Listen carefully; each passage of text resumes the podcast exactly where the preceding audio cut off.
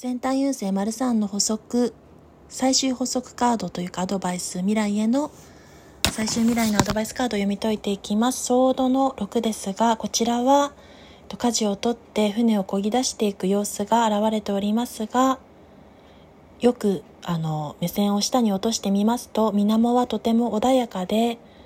波が荒立っていないことから苦境を乗り越えて新しい新天地へ移動していく。その苦しい今までの過去の状況から脱出することを意味しております。そしてその水面が荒立っていないことからこれから穏やかな新しい心境に向かって新天地に向かって漕ぎ出していくということも暗示しておりますので全体運勢丸3を全体で読み解いていきますと居心地の良い環境が叶ったことにより社会的な継続的安定性を獲得しそして今までの過去の苦しい状況からの脱出を図り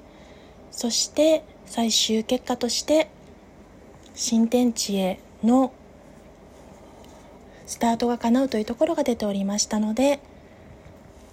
最後までご視聴ありがとうございます。そしてこれをお聞きになった方に少しでも良いことが訪れることを願っております。失礼いたします。